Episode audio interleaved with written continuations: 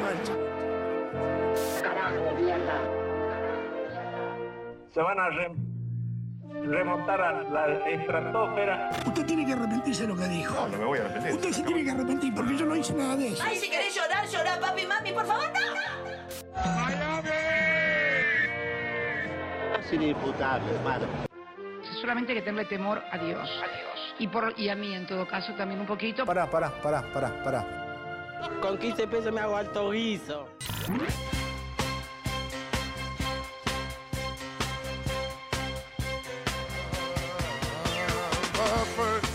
¿Cómo están, queridísimos compatriotas? ¿Cómo están? ¿Cómo están? Tanto tiempo, hermano. Tanto tiempo sin estar en este fabuloso estudio, en esta meca, meca de la transmisionabilidad, en esta meca técnica.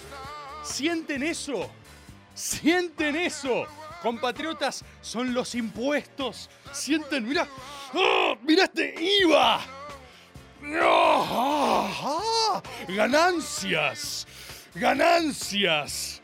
Mira lo que. Ah, ¿te fue bien este año? ¿Te fue bien? ¿Te está yendo bien? ¡Dámelo! ¡Es mío! Lo voy a usar para este programa. Lo voy a usar para hacer grande a la Argentina otra vez acá, desde el Estado Nacional. Fueled by taxes. Esto es el Estado. Esto es maga. A esto va la plata de los contribuyentes. Veo en esa entrada técnica, veo en esa entrada con despliegues. Es la magia del queridísimo Tano Scarpati, que se ha incorporado oficialmente, ya lo conocen de transmisiones anteriores. Tenemos, por supuesto, a nuestro productor Maxi también, tolerando estas cosas horribles desde el día 1, como el mismo día 1 del año pasado. Y tenemos toda la calidad técnica, incluso en este feriado. Incluso en este feriado. La radio decía, pero eh, ¿les parece? ¿Es feriado? ¿Por qué no arrancan el otro lunes? ¡No! Maga debe arrancar ahora. La gente está en peligro. El planeta está en peligro. Momento de reflexión seria, ¿no? Una, una bajada de línea. La guerra. Las cosas están mal. Y programas como Maga son elementales para salvar a la humanidad para salvar a la gente. Yo tengo tanto para hablar, tengo una abstinencia de algo que hasta me traje mi cuadernito, esto me lo regaló mi novia, la Sugus me regaló un cuadernito de Businesswoman que dice Nati Peluso acá abajo, ustedes no lo llegan a ver, pero cuando los abrís está firmado por Nati Peluso. Tiene una dedicatoria. Esto no está para nada firmado por un gordo en Munro que mandó 500 ejemplares seguidos por siempre Nati, ¿no? Esto yo sé que lo firmó Nati Peluso para mí.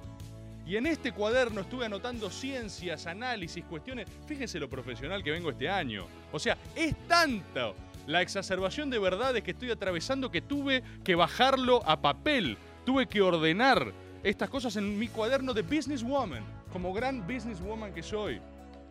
Quiero agradecer y felicitar a las nuevas incorporaciones de Agob, que no han estado con nosotros el año pasado. Estoy hablando, por supuesto, de Gayboard y de Femiboard. El, rebordismo feminista y el rebordismo gay. Gayboard y Femiboard, respectivamente, grandes cuentas. Les auguro mucha utilidad y para nada controversia ni escándalo ni mucho menos. Quiero felicitar a Santiago Berta que se recibió de arquitecto agobero. Yo leo todos sus mensajes. Cuando hoy puse el sticker ese, leí todo lo que me mandaron, leí toda la mierda que pusieron. Y es por eso que puedo felicitar puntualmente a Santiago Berta. Me dijo, felicitame. Bueno, ahí está, te felicito. Las cosas han cambiado, no solo hay perfiles nuevos de Agob, con toda potencialidad, con toda magia, con toda mística, ciencia y fineza, sino que también hay cosas que han subido un escalón. Tengo algunos anuncios para hacer. El compatriota Barrani, Maga 100% Barrani. Agarramos y le dijimos, las cosas van a cambiar, Barrani. Vas a optimizarte. Ya no sos más Barrani. Ahora queremos que seamos Agob oficial. Así que ese mismo YouTube ahora va a reperfilarse, va a hacer, va- vamos a hacer tantas cosas este año que Barrani va a tener la imposible tarea de compilar lo que hagamos en la semana. No sé cómo lo va a hacer, no sé quién se lo va a pagar, yo todavía no te lo puedo pagar, Barrani, pero puedo pagarte con esperanza y con valores y con propósito. Y a partir de ahora, apenas termine este episodio, va a estar subido. Quizás hoy tarda un poco más porque es feriado, la gente no compartió nuestro ímpetu patriótico. Nos dijeron, si quieren hacer el programa, háganlo, pero no nos rompan las bolas. Después va a estar en el canal de YouTube de Nacional Rock. Pero Barrani ya no es más Maga Barrani. Ahora es Agob Oficial. Ya no es Blue. Y vamos a ver qué vamos a estar sacando por ahí también. Salieron las primeras epístolas, atención con eso, agoberos y agoberas, porque muchas llegan a spam. Hay una constancia en querer censurar un poco la verdad, ¿no? Querer como disminuir eso. Pero no pueden detenerlo, no pueden detenerlo, solo pueden esperar lo inevitable. Y es por eso que volvió Maga, incluso hoy, febrero, no tiene un porongo que ver. Veo que está pasando el tren del hype por acá, en nivel 3. Saludo para la gente de Spotify, guarda con el tren del hype, está atrás de ustedes. Por más que no puedan verlo, pueden sentirlo acercándose. Chuchu, hype, hype. ¿Sí? Arranca Maga. El miércoles lo voy a visitar a Luquita Rodríguez, donde van a poder verlo por Vortex y por su canal de Twitch también. El jueves arranca Caricias. Todo, todo, arranca todo. Mucha gente me pregunta por el método y qué está pasando con el método. Eh, va a haber método este año, va a haber método este año, pero hay algunas dificultades. Yo se lo dije, miren, eh, por motivos legales no puedo decir el nombre de la persona que está dificultando un poco las cuestiones, pero déjenme decirles que es un africano que viene de un pozo, que es extremadamente violento, ¿sí? No vamos a nombrarlo, ¿eh? Yo soy abogado, confíen, todo lo que estoy haciendo es legal. No vamos a nombrarlo, pero es un cierto africano que viene de un cierto pozo y mm, yo debo confesarles a goberos y a goberas que yo caí. Yo caí. Yo primero hablé con él, él me prometió, mirá, va a estar todo bien. Le creí, dije, bueno, dale, loco. Buenísimo, buenísimo. Eh, y ahora la gente dice quién es. Acá no saben quién es, obviamente, porque estoy siendo eh, extremadamente críptico, ¿sí? Pero lo que le dije es. oh, recién le mandé un mensaje. Le dije, che, mirá, ya esto pasa. ¿Viste? ¿Qué sé yo? Capaz, capaz te lleguen algunos mensajes, le dije. ¿Cómo? ¿Qué vas a hacer? No, nada. Me dijo, no me vas a nombrar. No, yo no te voy a nombrar. Yo no voy a decir tu nombre. Soy abogado, sé de cuestiones legales. Pero lo que quiero decir es que si alguien en su casa quisiera incentivar a cierto africano proveniente de un pozo extremadamente violento a que vuelva a aquel programa que lo hace muy feliz, lo puede decir. Y que quizás estaría bueno que cierto africano que viene del pozo perciba un poco el poder, el poder agobero, ¿no? El true maga power, ¿no? Porque la gente no... Entonces, viste, arroba, ¿cómo es? No, es un apellido muy difícil. Arroba, ¿cómo es? Y ¿cómo... Cuestión. ¿Quieren preguntar cuándo vuelve el método? ¿Quieren sugerirle a cierto africano que venga al pozo que ya es tiempo de largar el método? ¿Quieren, ¿Quieren hacer sus sugerencias más o menos enfáticas? Les recomiendo arroba África. Pone Belu en el chat de Twitch. No es arroba África, pero es parecido. Les recomiendo que lo busquen y, en Instagram también, porque él ve Instagram. Me gustaría que le lleguen muchos mensajes. Me gustaría que, me gustaría que me escriba y me diga, ¿qué hiciste? Nada hice. Y que me diga, ¿me nombraste? No. La respuesta es no. Así que ya saben, nunca nadie fue nombrado en este programa, pero les digo, si quieren sugerirle a alguien que es tiempo de arrancar el método, ya saben cómo hacerlo. Estimadísimos compatriotas, el mundo es un quilombo. Hemos pregonado el advenimiento de la Gran Guerra Sagrada y la Gran Guerra Sagrada aparece por todas partes en formas bastante literales, ¿no? La gente creía que era una alegoría, era una cosa, viste, una metáfora. No, no, era completamente literal, es súper concreto, ¿no? Es un estertor del siglo XX reptando sobre el siglo XXI. Son las viejas formas que se imponen sobre lo nuevo. Lo nuevo fue verdaderamente nuevo en algún momento. Todo eso yo voy a estar abordando esto porque la gente necesita ciencia y necesita verdad, más en tiempos de desesperanza. El gran silencio del verano fue muy difícil. Fue muy difícil. Hubo momentos de gran desconexión con la realidad. Yo perdí en un momento cierta conexión con la realidad. ¿Viste? Estar tan aislado ahí, encerrado en verdades. eh, siempre la realidad te la da el contacto con el otro. Por eso la pandemia fue tan difícil también. No encontrar otra persona. Es tan raro lo que nos pasó como especie. Filosófica, ontológicamente, digo, lo que nos pasó. Es tan, es tan extraño. Pero vamos a estar hablando de eso. Vamos a estar hablando del mundo en guerra. Y voy a contarles, por supuesto, algunas verdades al respecto de eso que nadie lo trata como lo que es, ¿no? Como el dilema espiritual de lo que se cierne sobre nosotros y, por supuesto, cierto posicionamiento argentino al respecto. Porque han pasado. eh, Siempre, siempre que pasan estas cosas, el argentino, conforme a su esencia espiritual, está invitado a opinar. Es las cosas más lindas del mundo, ¿viste? Ya nos agarramos a trompadas en la Primera Guerra Mundial, en las calles, entre eh, pro-germanófilos y pro-neutrales. Eran, eran, había, vos salías a la calle y te agarrabas a piñas. Es muy argentino agarrarse a trompadas por algo en lo cual no tiene ningún grado de incidencia. Yo también lo quiero decir. Es algo que nos gusta hacer. Nos hace sentir parte de la historia. ¿Vieron ese, ¿vieron ese fenómeno estos días en redes sociales? Todo, todo el mundo anda, la, la Tercera Guerra Mundial. Se está se acerca la Tercera Guerra Mundial. Y finalmente comenzó. Yo no. Yo no sé si se acerca la Tercera Guerra Mundial. Por supuesto, uno nunca sabe si se acerca o no. Pero hay unas ganas. Hay unas ganas. Claro, a ver, entiéndanme en esto, ¿no? Nadie, nadie quiere que haya una guerra mundial. Pero tienen unas ganas de que haya una guerra mundial. O sea, esa, esa cosa de se acerca la tercera guerra no deja de ser ganas en algún punto de ser protagonistas de la historia. Es decir, de contar cosas increíblemente trascendentes para nuestra descendencia, nuestros nietos, nuestros hijos. Yo con eso les digo, tampoco se desesperen, ¿eh? Tampoco se desesperen porque nuestros nietos van a ser boludísimos. Y le vamos a poder contar cualquier cosa que se nos cante en las pelotas. Y ya lo que nos pasó va a ser increíblemente épico que los estímulos de mierda que va a tener esa generación del orto. Van a ser estúpidos. Ser estúpidos. Le vamos a decir, ¿sabes lo que viví yo? Yo viví una pandemia. Tonto. Como mucho maltrato del abuelo al nieto, ¿no? Pero es parte también de las relaciones filiales, es parte de las cosas que uno aprende. Vas a mirar, vas a, va a estar ahí bebiendo de su, de su Google, de su Google Cola en una taza smart que le calcula el porcentaje de babita que deja en el borde. Le vas a decir, idiota. En mi época no había calculador de babita. Éramos humanos de verdad. No como ahora vos que sos medio cyborg, ¿viste? Porque va a tener parte cyborg. Bueno, no nos adelantemos. No nos adelantemos al futuro. Está arrancando el espacio que tanto esperaban, el programa más escuchado de la radiofonía argentina. Objetivamente, yo lo medí con Ibope esto. Dos de cada ocho argentinos escuchan Maga, son agoberos, no le crean a otros números en pantalla, otra cosa que aparezcan. Estas son las estadísticas reales, oficiales, y esto es ciencia. Y yo con esta introducción, además de por supuesto agradecerles como siempre por estar acá, por bancar los trapos, les quiero decir que vamos a escuchar una pequeña tanda, ¿sí? Vamos a ir una tanda, ¿eh? Porque esto es radio, no se olviden, ¿eh? Esto es radio. Acá está Aliberti, ¿sí?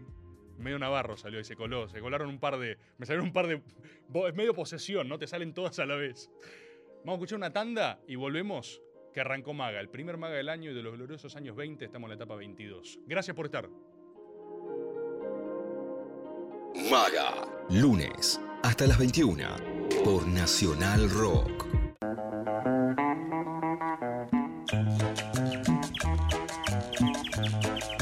Estimados compatriotas, acá leía flauta peronista que me decía enjabonate el chivo. Mi respuesta es no. No lo voy a hacer. ¿Acaso alguien cree que ve este programa por su sofisticación? ¿Lo edulcorado que es? ¿Lo prolijo que sale? No, hermano. La gente ve maga por esto. La gente ve maga porque es un programa que suda verdad. Yo hice este programa en cuero, yo me desnudé en este estudio. ¿Acaso creen que de verdad voy a no... Este, este programa no se puede hacer tranquilo. Este programa se hace con el corazón en la mano. Yo vengo a este estudio, me saco el corazón del pecho y se los ofrendo. Vengo a ofrecer mi corazón. De eso habla.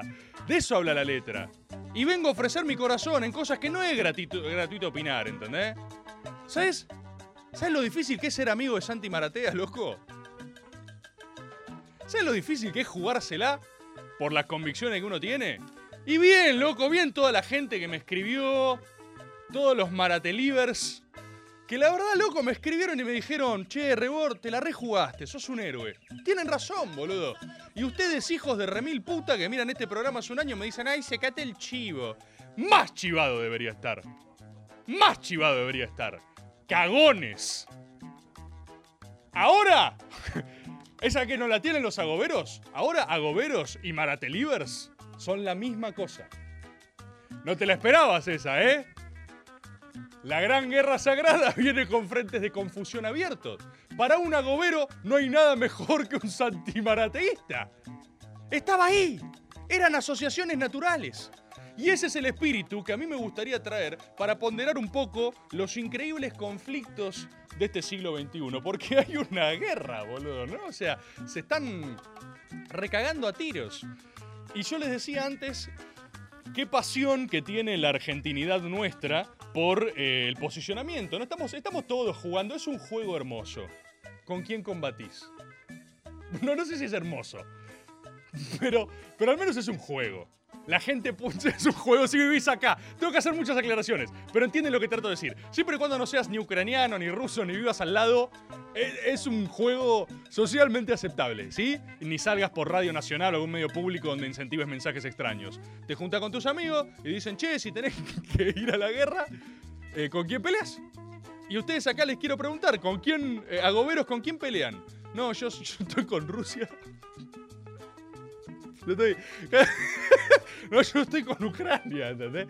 Es increíble, pero de verdad nuestra historia argentina está llena de esas. ¿Viste? Aguante Rusia.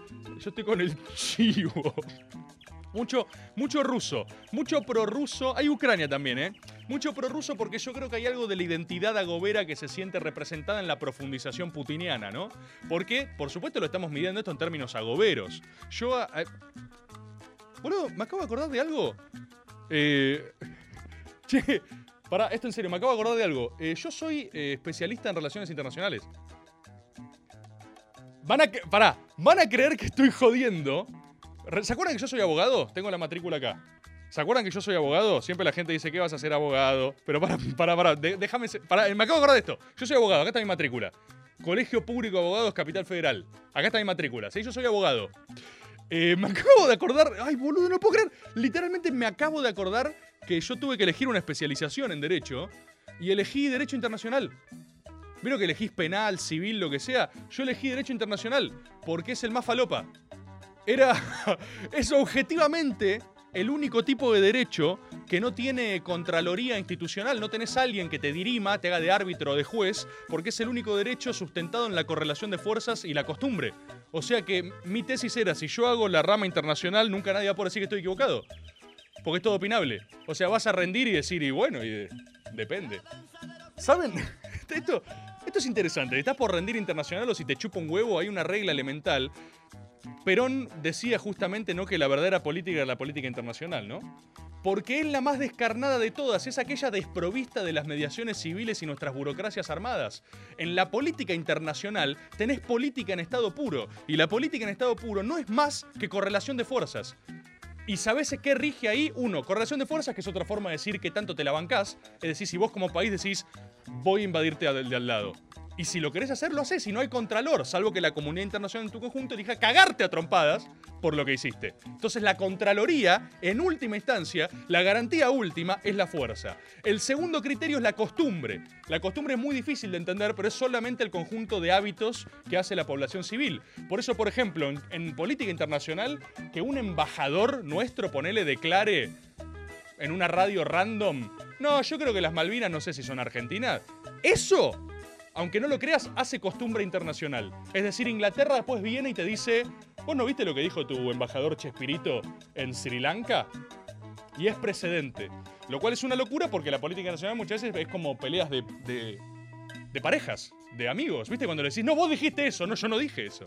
Eso es política internacional. Y tenemos nuestras hermosas tradiciones. Entonces a mí me da mucha risa cómo elegimos... Vamos a hacer una reflexión, vamos a tirar la primera verdad del día. Que ya, ya hubo verdades, pero vamos a tirar la primera verdad del día. La primera verdad del día es que si hay una constancia en la costumbre internacional de la política argentina, son nuestros posicionamientos con conflictos externos. Entonces a mí me da mucha risa que más allá del juego, hay gente que en serio está compenetrada en este mambo o pro-ruso o pro-ucraniano, o sea, como que está... se le va algo en eso. Cuando, si ante todo uno es argentino, ¿saben cuál es la constante en la política argentina internacional? Esta. No sé si vieron el sutil gesto que acabo de hacer, para la gente de Spotify va a haber que describirlo, pero va de vuelta en cámara lenta. La, la más grande constante del Estado argentino en sus posicionamientos internacionales es este. ¿Sí? ¿Me llegaron a ver? Ruido de mate es el posicionamiento argentino en la política internacional. Uh, no. No me la conté, Smith. No, papá, ¿en serio? Oh. Esa. Eso. Eso es argentinismo. Es nuestra constante. Es un sticker, el sticker de Riquelme. El sticker de Riquelme así. Ok. Uy, se pudrió. ¿Sí? Cancillería en este momento. Cafiero podría. eh, ¿Cuál sería la mejor conferencia de Cafiero posible en este momento? Un video de 26 segundos en Cancillería con un mate serio mirando a cámara haciendo.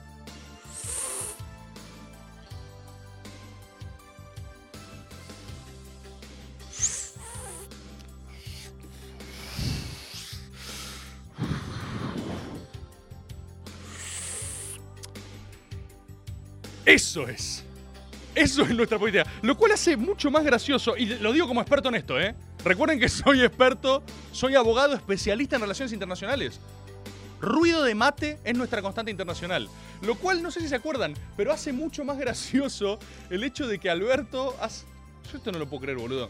Eh, Alberto literalmente hace una semana fue a Rusia y le dijo a Putin, eh, yo quiero, quiero que la Argentina sea la puerta de entrada a Rusia para América Latina, boludo. O sea, yo sé que peor está Alberto, sí, el chabón siempre, viste.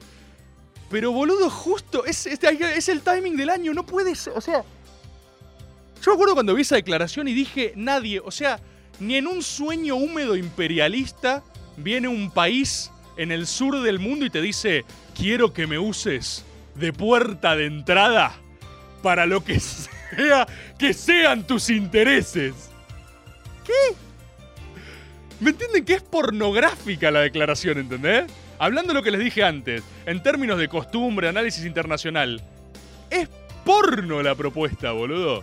Y yo quiero decir algo, porque después la gente, los pro yankee, agarran y quieren en esto, ¿viste? Se lo digo ponerle para rebordismo por el cambio. Quieren leer en esto un plan. La verdad es más aterradora todavía, ¿eh? No sé si están listos para la verdad. Pero no hay un plan. No es que, viste, porque los sesudos analistas eh, cipayos de derecha salen a decir, ¿ves? Mirá cómo se arrodilla ante Rusia. Es el plan de China y de Rusia. No, no. Eso es muy optimista lo que estás diciendo. No hay un plan. Que creas que hay un plan habla de tu ilusión. No hay un plan. Hay una amplia doctrina del sentirla. ¿Sí? Eso es lo que hay. Eso es lo que hay. Me dicen que se cortó la transmisión. Pero no importa, a mí no me importa. No hay un plan. No hay un plan. Si Alberto la semana, y esto lo quiero decir, porque Alberto aplica, vamos a ser buenos, vamos, vamos, vamos a señalar sus virtudes también. Alberto aplica fuertemente la doctrina del sentirla y la doctrina de la confusión. Como, como los mejores lo hace, ¿eh? Yo te juro, te doy mi palabra, porque esto es ciencia, como experto internacional te lo digo. Si Alberto a la otra semana iba a Washington, eh, les decía lo mismo. Hasta para compensar. Agarraba y decía, "¿Querem- ¿no se quieren instalar unos misiles en Mar del Plata? Es lo mismo. No hay un plan. Lo cual no sé si es más tranquilizador, es más aterrador. Pero yo no puedo creer que el tipo, literalmente antes de que el chabón haga una invasión a Ucrania, le haya dicho que queremos ser puerta de entrada para Rusia en América Latina. Insisto, son, son eh, declaraciones completamente pornográficas. Después el caso a analizar, no sé si les interesa, siento que está como muy agotado analizar lo que está pasando en sí a nivel mundial, pero si quieren lo hacemos, hacemos una breve descripción. Eh, la realidad es que no, hay nada difícil de entender. Son comunistas de derecha en guerra contra eh, liberales pronazis.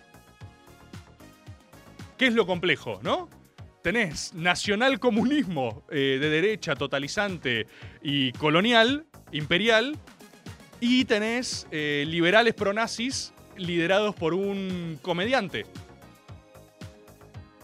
Es eh, nazi drogadictos, acá me, acá en el chat. Acá una banda de nazis y drogadictos alineados a Occidente y a las democracias liberales, peleando en nombre de los nazis contra los comunistas. Facilísimo, boludo. Facilísimo. Más de uno sobregirado que está prorruso se acuerda de que quizás a nuestro país, en términos de costumbre internacional, lo digo como experto, no le convenga no apoyar invasiones hablando de la presunta autodeterminación de población implantada, ¿no? Como que quizás, quizás no es la jurisprudencia que más nos conviene, ¿no? Pero es muy simple lo que pasó. Básicamente, lo digo en términos agoberos, eh, a Putin le preocupaba el área de influencia exsoviética, en la cual es Ucrania. Ucra- eh, ¿Cómo lo resumo para, para el agobero desprevenido? Rusia tiene un historial de garcharse Ucrania hace mil años. Sí, creo que ese es un buen resumen. Desde Stalin, que les... ¿Lo saben esto? Siento que me voy muy... Stalin promovió una política eh, de descentralización agraria, una reforma agraria con los kulaks, ¿no? Es lo que pasa siempre, le pasó a Mao, le pasa a todo el mundo. Cuando vos llegás y no estás, lo pongo en los términos más simples del mundo, los que producen el campo les caes mal. Entonces vos le decís, che, soy el nuevo gobierno, me dan el. Vos tenés, te estás quedando un 70% de plata de más, ¿por qué no lo repartimos? Porque ahora llegué yo. El del campo, el kulak, el, el productor ruso, te dice, ucraniano en este caso, te dice, no, nine, si es pro-nazi.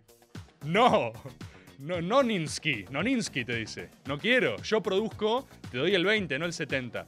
Y ahí Stalin le dice, no, mirá, yo soy comunista y esta es la que va ahora. Y siempre pasa lo mismo en la historia. En general, el granjero que le quieren sacar más plata siempre dice que no. Es- esto habría que estudiarlo porque parece ser una constante a esta altura. Entonces, lo que hizo en su momento la Unión Soviética fue mandar, eh, tipo, la, la más maravillosa juventud, ¿viste? Tipo, una cámpora de la época, pero cagada en armas.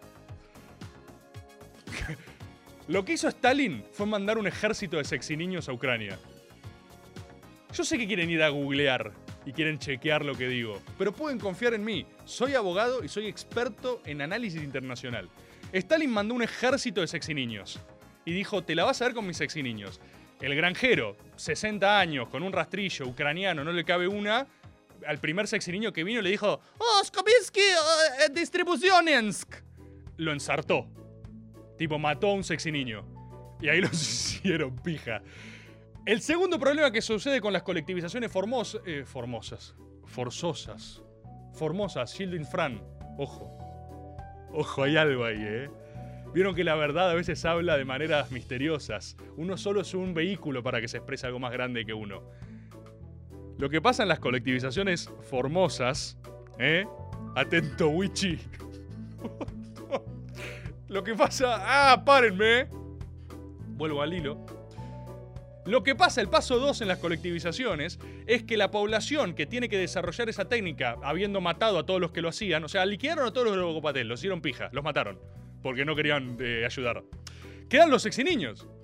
Esto es súper lineal lo que les explico, ¿eh? Después la ciencia política lo hace más sofisticado, pero es así, es tan simple como esto.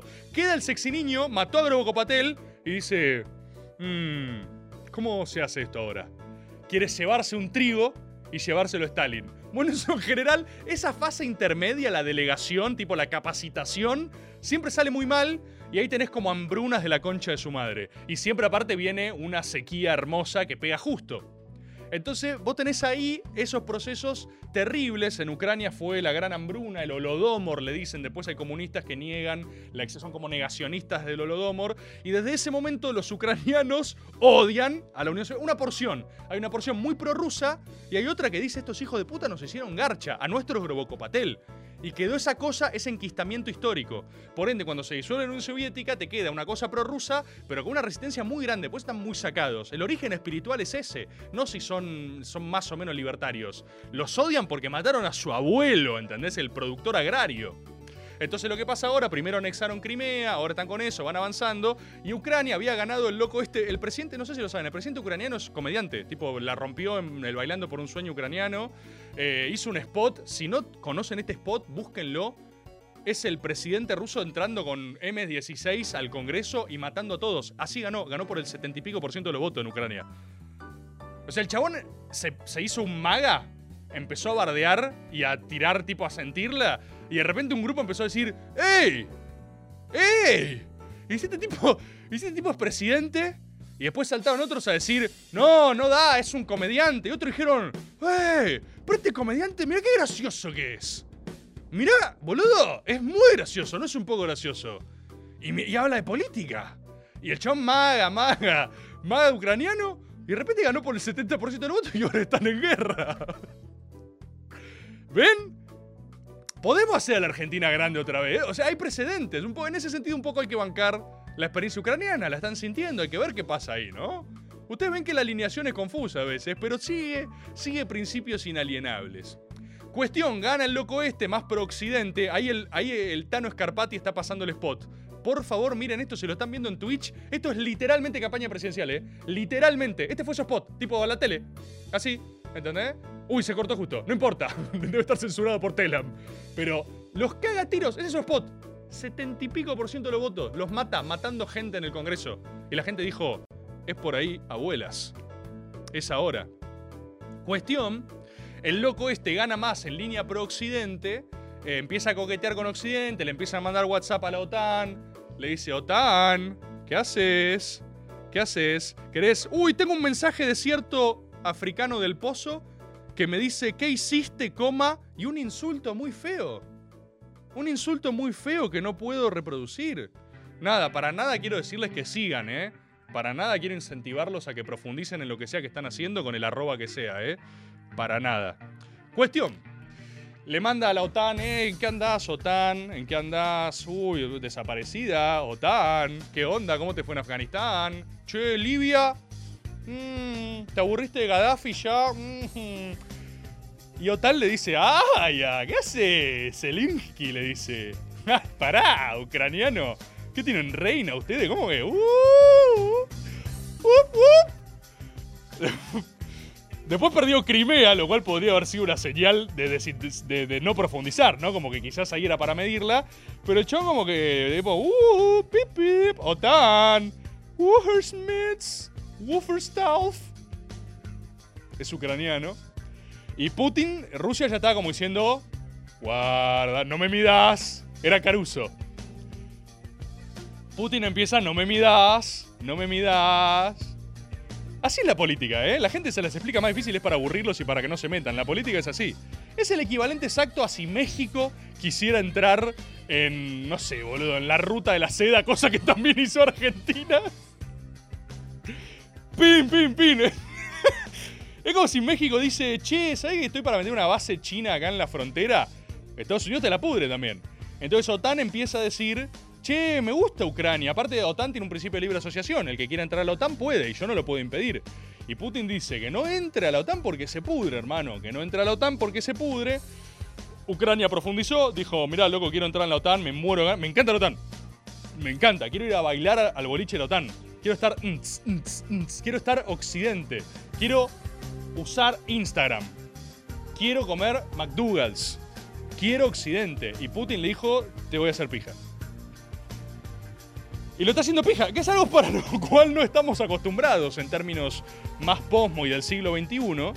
Pero es como, es muy siglo XX, ¿no? Es casi como... Para Europa y para los liberales yanquis, eh, las guerras son grasa. Como que Europa Europa cuando avisaron que, que Putin invadió, dijeron, ¡ay! s- ¿Invadió? ¡Ah! ¡Oh! Invadí. ugh, ¡Qué asco! ¿Qué estamos en el 60? Ahí Frajok dice, "Pf, ¿invadió? ¡Qué grasa! ¡Qué grasa una invasión! ¡Ay, Putin, no se usa más eso! Hasta ahora esa es la política de la, de la OTAN. Literalmente hasta ahora la política es tipo sacar comunicado diciendo nos parece re grasa lo que hizo Putin. Nos parece una grasada total. Y Ucrania está un poco como diciendo me cagaron a mi Wiz, ¿no? Porque le dieron manija, le dieron manija, le dieron manija. Y cuando le escribió, le mandó un WhatsApp a Biden y le dijo, che, loco, ¿venís? Biden le dijo, la verdad, me parece una grasada total lo que te hizo Putin. Un asco. La verdad que te rebanco, amiga like. La OTAN le pone like a todos los poteos de la Ucrania, ¿eh? Le sacaron un meme de los Simpson, eso es un montón. Eso es como el máximo nivel de apoyo del presente.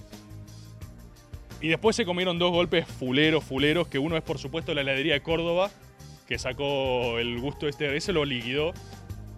Para mí esas cosas les importa más a Putin que lo que está haciendo la OTAN ahora. Y, y lo del Mundial. Lo del Mundial. Yo de verdad lo que leo es tipo, sí, congelame los fondos, pero chupame la pija, boludo. Chupame la pija. Vengo de siete generaciones de rusos que comieron a su abuelo, boludo. Era tradición en mi familia comer a tu papá al tercer invierno. Eso, eso contesta Putin cuando le congelas los activos. Pero si lo saca del mundial, ¿eh? Ojo ahí lo que está pasando. Tuvimos también en el plano metafísico de la cosa grandes apariciones de Trump. Grandes apariciones de Trump. Me quise bajar eh, Truth. ¿Cómo se puede? Se llama Truth la red. Sacó una red social que se llama La Verdad. Es buenísimo, boludo. Es muy divertido. Lo cagaron. Lo cagaron. A Trump un poco lo cagaron. Perdón que lo diga así. Ya estamos dispuestos a algún... Lo cagaron un poco, boludo. Lo cagaron. Un poco, un poco lo cagaron. Si no estaba el virus chino. ¿Fraude? Estaba raro el voto por correo. ¿Qué es eso? ¿Qué es el voto? ¿Qué es el.? ¿Qué? No, uy, uy. Uy, vinieron. So uy, cayó Bernie Sanders con 4 millones de sobres de Alabama. ¿Eh? ¿Qué, es eso? ¿Quién vota así? ¿Qué está, ¿Qué está pasando? ¿De dónde salió Bernie Sanders? Se cayó y digo, "Mm, tengo unos Sobrinsons. ¿Cómo? Estuvo raro. Metió una gran aparición, muy graciosa, muy divertida, muy peligrosa para la integridad mundial. Paradójicamente, eh, presidente con menos guerras en su periodo de la historia, ¿eh? Paz total. Trump estaba jugando al truco con Kim Jong-un. O sea, facts. Trump jugaba, lo- estaba así, a las bochas con Kim Jong-un. Trump estaba caminando la muralla china con Xi Jinping trotando. Trump máximo pacifista, dice acá Triple Z. Para pensar. Me quise bajar Truth Social, pero soy muy latinoamericano, soy muy pobre. Soy como muy negro para tener Truth Social todavía, según seguramente para los estándares redneck. Pero cuando está la quiero bajar, quiero ver qué hay. Quiero ver qué hay en Truth Social. Tengo ganas de ver qué hay. Y tiró unas grandes declaraciones que dijo, si les preocupa tanto la libertad, no sé qué, ¿por qué no invaden a Canadá? Ay, es increíble, boludo. Es como la profundización hecha política de Estado, me vuela la cabeza. O sea, ¿entendés que el tipo sale a declarar algo? Fue presidente, podría ser presidente y está diciendo, ¿por qué no invadimos a Canadá? Es la cosa más pago chico del planeta. O sea, de las pretensiones universalistas. ¿Entendés lo que digo? Lo que digo espiritualmente. De la pretensión universalista de tipo, llevaré paz a Ucrania, pacificaré el Medio Oriente. El chabón dice, ¿por qué no invadimos Canadá? ¿Qué? Vos sos canadiense, estás comiendo tus oatmeals y decís, ¿what? Estás jugando al hockey, a deportes helados y decís, sorry mate. Es como, es como la cosa más quilombo puertas adentro del mundo. O sea, Trump literalmente propone, matémonos entre nosotros. Agarremos una piña entre nosotros. ¿Cómo? Acá uno dice, claro, es como que un presidente diga, ¿y Chile qué onda? Y fue, o sea, ya, ya se acabaron las líneas de, ah, es un loco suelto. Ya nadie es un loco suelto. El presidente ucraniano es porque es un maga. Trump es presidente. Bolsonaro gana. Nadie es un loco suelto. Se acabó la era de que ya. Los locos sueltos ganaron. Esta es la era de los locos sueltos. Y es como que un candidato diga, ¿qué onda, Chile? Porque está todo bien con lo de Putin y es raro, todo de una, no me caben las invasiones. Pero Chile. ¿Qué onda, Boric? Y Boric dice, ¿qué? ¿Qué onda la wea, huevón? ¿Qué onda? ¿Viste esas palabras así que inventan? Vamos a una tanda y volvemos, vamos una tanda y volvemos, vamos a una tanda y volvemos. Estás escuchando Vaga por Nacional Rock.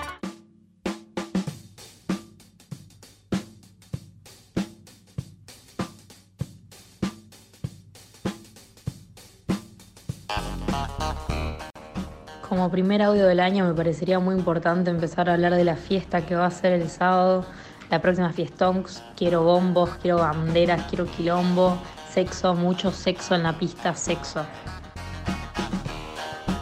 Gracias, compatriota Gobera, me hizo un gran recordatorio. Este sábado es la Fiestonks. Este sábado, literalmente vamos a empezar a prefigurar los gloriosos años 20.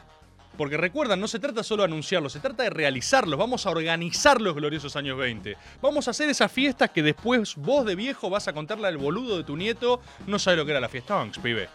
La gente garchaba en el piso. Abuelo, soltame, tengo 8 años. No sabés cómo cogíamos todos, nene. Todos en una gran orgía, muchísimo sexo. Abuelo, no conozco los elementos básicos de la procreación y... Eso vas a poder hacer. Y quedan un par de entradas todavía, ¿eh? no quedan muchas, quedan las últimas. Saben ustedes que tengo una política fuerte de no, cromañonear eh, algo que todavía no arrancó. Así que eh, voy a vender pocas entradas, pero quedan un par, quedan algunas. Así que ahora el Tano Scarpati ya pone el enlace para que puedan ir directamente a Ticketek. Y nos vemos el sábado, ¿eh? Nos vemos el sábado. Eh, fiesta tradicional, obviamente nos vamos a juntar los agoberos, tendrá agoberidades, pero es fiesta, ¿eh? Vamos a bailar, vamos a celebrar los gloriosos años 20, vamos a disfrutar que no estamos en guerra, vamos a celebrar nuestra neutralidad. Vamos a agarrar y decir, como decía Susanita en Mafalda, por suerte el mundo queda tan lejos. ¿La tienen esa viñeta? Máximo Quino, le cité una referencia de máxima clase media progresista intelectual. ¿Eh? Por suerte el mundo queda tan lejos, podemos decir. Tengo dos cositas más que quería decir porque me gustó acá mucho en el chat, salía el elemento, la ciencia, trompada, que es pegarle a tu vecino. Trompada dice del acto de pegarle a tu vecino, o sea, profundizar la confusión por abajo, ¿viste? Tipo, no, no, no, ¿qué, qué, qué Afganistán? ¿Qué onda Canadá? Eso es una trompada, eso es patear el tablero. Eso es salirle al laberinto no por arriba como decía Marechal, sino con un taladro.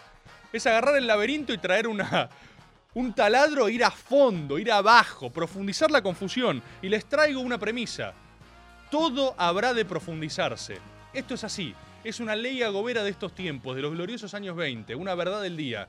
Todo será máxima profundización y todo se seguirá profundizando. No lo pueden evitar. Lo único que pueden hacer es celebrar la confusión, qui- quizás. Porque si le tratan de encontrar sentido a todo lo que pasa, para que se adapte a su marco teórico, para que su mundito tenga sentido, se van a encontrar muy rápidamente siendo refutadores de leyendas, estimados compatriotas.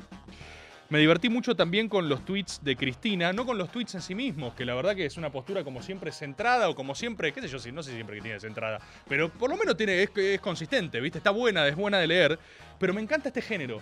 Me encanta la gente enojada con Cristina que no la entiende. Y ya lo empecé a disfrutar. Vi un retweet de Novarecio. O sea, la mina literalmente está posicionándose, está diciendo no banco la invasión de Rusia porque eso no nos conviene con Malvinas. O sea, esa prueba de estúpidos, ¿viste? Y yo entré, el tuit de Novarecio es, ¿pero por qué no decís qué pensás? ¡Ah! ¡No entiendo! Y vos decís, ¿qué, qué, qué está pasando? Es increíble. Es como están tan enojados. O sea, primero es tipo, ¿por qué Cristina no dice nada? O sea, todos los días es, ¿por qué no habla? Una vez en una librería estaba haciendo tiempo para volver ahí de Salta cuando estuve varado, para volver a la Argentina.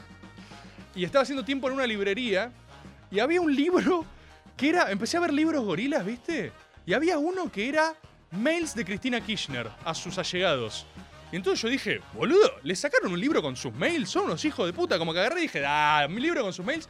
Claro, no, no sé quién era el autor, no sé quién es. Pero lo doy vuelta y eran mails ficcionales. O sea, es alguien que es tan gorila y está tan cebado en su carácter, en su fanfic de Cristina, que literalmente escribió todo un libro fantaseando con los mails que le mandaría a Parrilli. Y cómo lo maltrataba a Parrilli. Hermano, hacete una paja y listo. Hermano, masturbate. No es pecado, va, va a estar bien. Hacete una paja, liberá lo que sea que tengas y viví en paz. Por un segundo me imaginé, tipo, me imaginé a Cristina leyendo eso como diciendo, ¿qué es? Es un, libro entero, boludo. Un libro entero editado, publicado en editoriales picantes, ¿entendés? Plata, mucha plata, que estaba ahí en Jenny, una librería mainstream, donde vos ibas y digo, quiero el de los mails ficcionales de Cristina eh, insultando a Majul, por favor. ¿Quién le, qué le- qué- qué? ¿Alguien me dice qué categoría porno es esa? ¿Alguien me dice qué nivel de especificidad pornográfica es eso? Porque es más raro que cualquier cosa que vi en pornografía. Es más específico seguro. Se calientan con eso, boludo. Y lo mismo, tipo, la mina tuitea, no puede ser más literal y Novarecio retuitea. ¿Qué estás diciendo? ¿Qué tratás de decir? ¡Ah! No entiendo. Nick, con su puto globo terráqueo que siempre está llorando. Nick, hace ocho años que pones un globo terráqueo con una lágrima. Me siento Mugatu en Zulander. ¿Soy el único que lo ve? ¿Acaso estoy tomando Crazy Pills? O sea, ¿estoy loco o es el. es la No es parecido, es la misma plantilla, ¿entendés lo que te digo? Y siempre el mundo está llorando. Siempre tiene como cara de pelotudo, mirando para abajo, con una lágrima que le sale. Y vos entendés que Nick llega a la casa, ve, un conflicto mundial y dice. "Hmm, y esto. Esto es para mundo llorando. Esto yo tengo que. Yo tengo que hacer un mundo llorando con esto. Fernando Iglesias tuiteó literalmente a la familia del presidente Zelensky con una pintada como, como tipito enojado. Un saludo al compatriota tipito enojado, estúpido. Bardeo del Estado, mirá cómo se siente. Uy, mirá, mirá, tipito enojado, mirá cómo uso IVA para decir que sos tonto. Fernando Iglesias sube una foto de Zelensky con una máscara y dice: "Ja, Gente normal. ¿Te imaginas a Cristina haciendo esto con sus hijos? ¡Pero sos pelotudo! En serio, vos sos diputado. Es como. Yo sé que. Yo sé que, viste, uno lo normaliza y dice, bueno, es así. Bueno, viste, porque si te pasás de esto decís que el mundo se volvió loco. Ojo, yo no me indigno con que el mundo se volvió loco. Yo tengo una mezcla entre risa neurótica y nerviosa y felicidad esquizofrénica con que el mundo se vuelva loco. Esa es la diferencia espiritual. Porque hay gente que con eso se indigna. Pero le tengo que dar a veces un poco a la derecha que se indignen un poco. Porque la verdad que es raro, boludo. El posicionamiento de nuestros diputados nacionales, de los eh, psicópatas de la oposición que endeudaron al país por mil años, es una foto del presidente ucraniano que es un comediante. Y dice, hombres así hacen falta en el país, no como Cristina. De verdad, hay, hay algunos que son un poco más tontos. Perdón que diga esto, ¿viste? No, todos somos humanos, todos somos igual. Hay humanos que son un poco más tontos, boludo. Y son diputados. Es raro, boludo. Es raro, boludo. Estimadísimos compatriotas, me voy a extender un poquito. Voy a extender un poquito. ¿Me dejan extenderme un poquito? Porque arrancamos tarde. ¿Puedo extenderme un poquito más de tiempo? Tengo tanto que quiero hablar. Pero nos vamos a ver estos días. Quiero streamear jugando Elden Ring. Voy a streamear jugando Elden Ring porque eso merece un game board aparte para hablar de eso como corresponde. Pero le quiero decir algo. Le quiero decir algo a. eh, acá me dicen es tu canal. No, bueno, pero se hacen el. no entiéndanme un segundo, entendeme vos a mí. Estamos todos laburando acá. Hay algo que le quiero decir, un pequeño adelanto a Gobero. Mucha gente me, pregu- me pregunta por la crisis espiritual en Boca. Eh, se agarraron almendra con batalla. Tranquilo, no futbolero. Esto es espiritual, no es de fútbol. ¿viste? Ay, el fútbol. No, no, esto es de espíritu. Boca está pasando un momento convulso y yo les quiero traer una noticia. El alto consejo del fútbol, el sagrado consejo del fútbol, eh, me invitó a Boca Predio. Yo fui al predio de Boca. De verdad, ¿eh? Noticia. Fui al predio de Boca. Fui a ver cómo estaban las cosas. Fui a hacer un análisis metafísico de cómo estaba el campo de juego. Lo vi a Román. Intercambié palabras con Román. Dos para ser más preciso. Buenas, buenas, me dijo Román. Y se fue. Y fue increíble. Yo lo que les quiero adelantar, y si quieren lo desarrollamos bien más adelante, no hay ni un ápice de exageración en todo lo que dije del Sagrado Consejo del Fútbol. Román de verdad en Boca Predio armó un panóptico, boludo. Es una cárcel y una catedral al mismo tiempo. Vos entrás a Boca Predio y desde el momento en que entrás hay un clima de respeto y temor reverencial. A mí los que me invitaron me dijeron, hoy, hoy está Román. Y yo dije, ah, no es, no es habitual porque es el predio de Boca, es... Shh, Román no se escucha. ¿Cómo? Y a partir de ahí te ordenan al toque. Te das vuelta y está el Cata Díaz mirándote así. Pues dices, uy. Y vos tenés una mezcla entre... Esto pasó en serio, pasó el patrón Bermúdez. pasó el patrón Bermúdez y a mí me sale el niño que fui. Y yo dije, oye, el patrón Bermúdez. Me dijeron, no lo mires. ¿Se entiende el clima de Deep Boca de lo que estoy hablando? O sea, apareció el patrón Bermúdez y la gente me dijo, no lo mires, no, no lo... ¿Qué? O sea, con eso lidió Pergolini, así lo rajaron a Pergolini cuando, cuando quiso establecer las redes. ¿Entendés? O sea, fue fascinante. Yo estaba fascinado. Y tengo, les tiro una más. Uno, les tiro dos datos. Uno, el saludo bostero. Todos en el predio de Boca, del primero al último, máximo adoctrinamiento. Todo esto les va a parecer una boludez. Esto muchos de ustedes van a decir que gilada. No hubo uno solo que no saludó diciendo buenas, buenas. Buenas, buenas. Buenas, buenas. Primero lo dijo Román. Atención, ¿cómo me crucé a Román? Estábamos recorriendo las canchas de inferiores, viendo cómo estaba la cosa, y pasa Román en un carrito. Román monitorea todo pasando en un móvil. ¿Se entiende? O sea, es, una locura, no puedo creer, en serio me emociona esto. Están todos los jugadores históricos presionando a los pibes con un nivel de locura total. Tipo, vos te das vuelta, está Clemente Rodríguez sacándote así, ¿entendés? O sea, vos decís, ¡ah! Así. Y Román pasea en un carrito, observando todo. De verdad, en serio, no estoy jodiendo en nada, ¿entendés? Y lo pasé, o sea, pasó por delante y dijo, buenas, buenas, y se fue. Yo dije, uh, Román, viste, nos quedamos como locos, eh. Lo invité a, a Pesky, fuimos con Pesky a enloquecer. Y, y- y después otro pibe, buenas, buenas. Después otro pibe, buenas, buenas. Después utileros, buenas, buenas. Después gente del lugar, buenas. Y yo dije, boludo, es el saludo bostero. Así que ya saben, buenas, buenas. Es así, cortito. Y después la otra es que hablé con el Chipi Barijo. Que también estaba ahí, de esta vuelta el Chipi Barijo. Y a vos se te mezcla que no entendés en carácter de qué poronga te están invitando. Y, y a su vez querés como. eh, a su vez sos un fanático. Y a su vez querés decirle, ¡ah, Chipi! Y a su vez no querés que te peguen. Porque te pueden atacar en cualquier momento. Eh, hablé con el Chipi Barijo. Boludo, les cuento esta como agoberos, les cuento como agoberos. Y después, atento a las redes de Boca Predio. Y después cuando... No puedo subir cosas porque está pendiente autorización del Sagrado Consejo del Fútbol, ¿eh? ¿Sabe? O sea, yo dije, ah, ¿puedo subir un...? No, me dijeron. No me invitaron para que... No, no, no, primero tiene que verlo... Ah, boludo. Mira que yo milité en lugares enroscados, ¿eh? Nunca viví una cosa con ese nivel de organicidad. Entonces, lo veo al Chipi Barijo.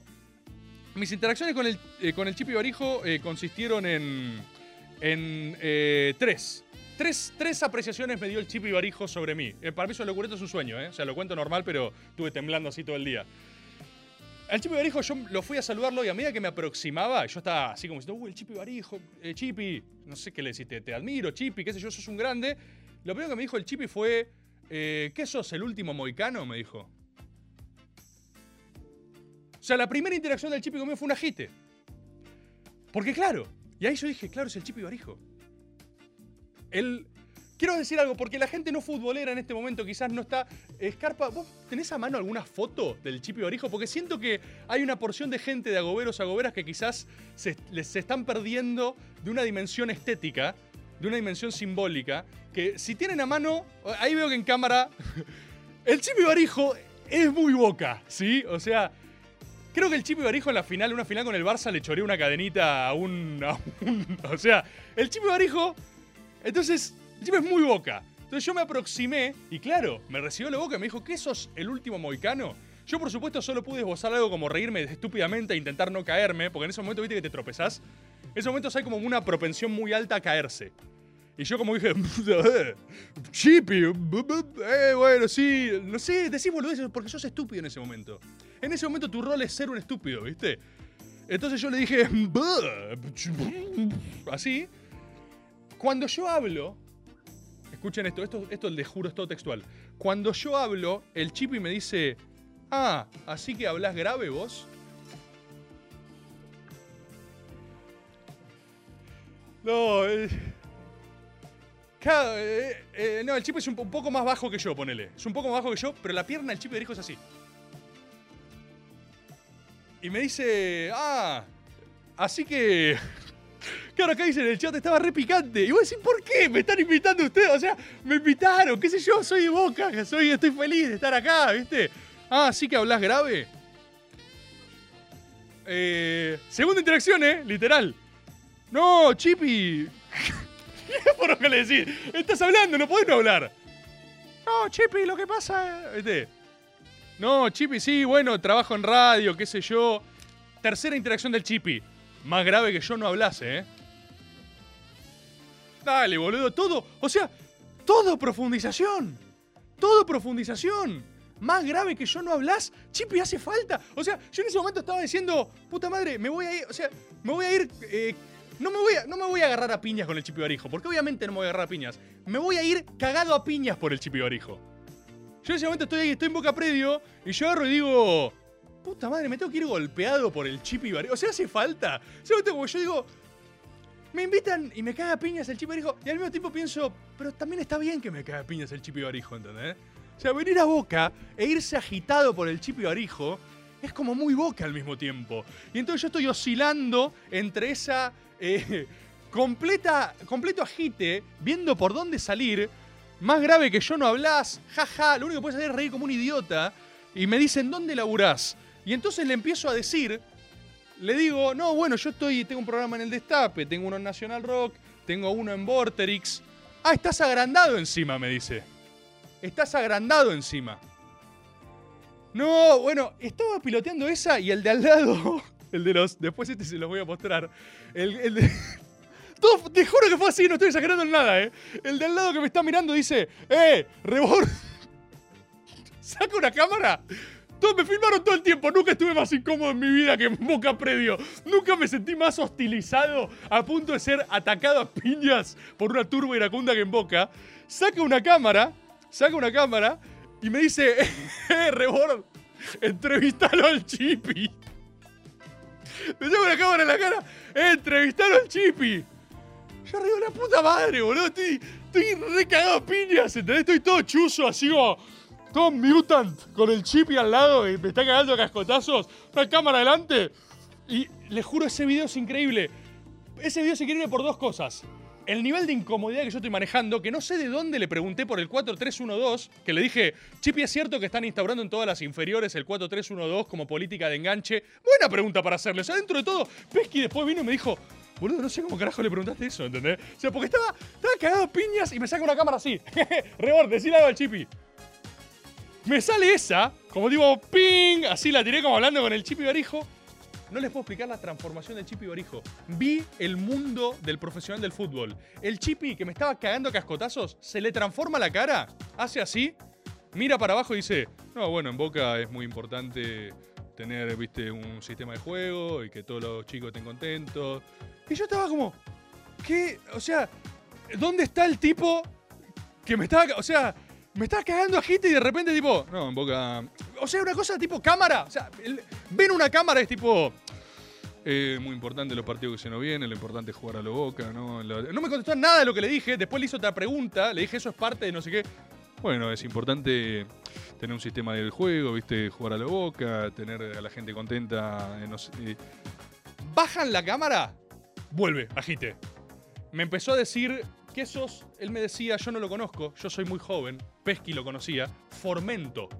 Formento. Yo no lo tengo la referencia radiofónica, pero me dijo, hablas como Formento. Formento. Formento. Formento. El Chipi Barijo me gritó durante toda mi estadía en Boca Predio. Desde distintos lugares de la cancha y del predio, el Chipi Barijo me gritó desde todos. Desde todos lados. Formento. Acá preguntan fermento. No, yo pregunté lo mismo. Formento. Toda la cancha. Y yo soy. así. ¡Formento! Gritaba así desde. Y me saludaba. Yo decía. En, próximamente, próximamente, próximamente habrá novedades al respecto de esta incursión en Boca Predio, donde analizamos un poco la metafísica bostera, que en mi barómetro está 10 de 10. Por supuesto, el video que va a subir Boca va a ser institucional, no le va a mostrar nada de esto. Yo voy a intentar, si me lo autoriza el Consejo del Fútbol, porque al que después viene el chip y barijo cagar a trompadas es a mí, ¿eh? No a ustedes. Voy a intentar mostrarles el lado B de esa excursión y ver si accedo al video con el chipi y todos esos momentos. Pero la verdad que fue una locura, fue uno de los momentos más felices. Me, me, me regaló una camiseta, boludo. Boca me regaló una camiseta. Ojalá, ojalá lo puedan subir en breve. Ojalá Román me autorice, porque es un sueño. Yo, yo ahí viví un sueño. Me cae de risa, pero viví un sueño absoluto. Y eso también, estimados compatriotas agoberos, es gracias a ustedes. Me he extendido un poco por esta primera vez porque nos atrasamos. Ya a partir del lunes que viene hay programación nueva, viene con todo. No sé si estuvieron viendo, pero atentos, yo les dije, atentos a Nacional Rock que se va para arriba. Fede Simonetti se trajo un croma. Esto despega, esto despega. Así que les recomiendo que sigan, sigan a Nacional Rock, estén al tanto porque esta radio explota. Compatriotas, gracias como siempre, hermosamente feliz, hermosamente feliz de arrancar esta temporada. Gracias Tano Escarpati incorporado, Maxi, nuestro operador de lujo como siempre. Nos vemos, nos vemos el lunes que viene y en esta semana nos vamos a ir viendo varias veces también. Gracias compatriotas, nos vemos.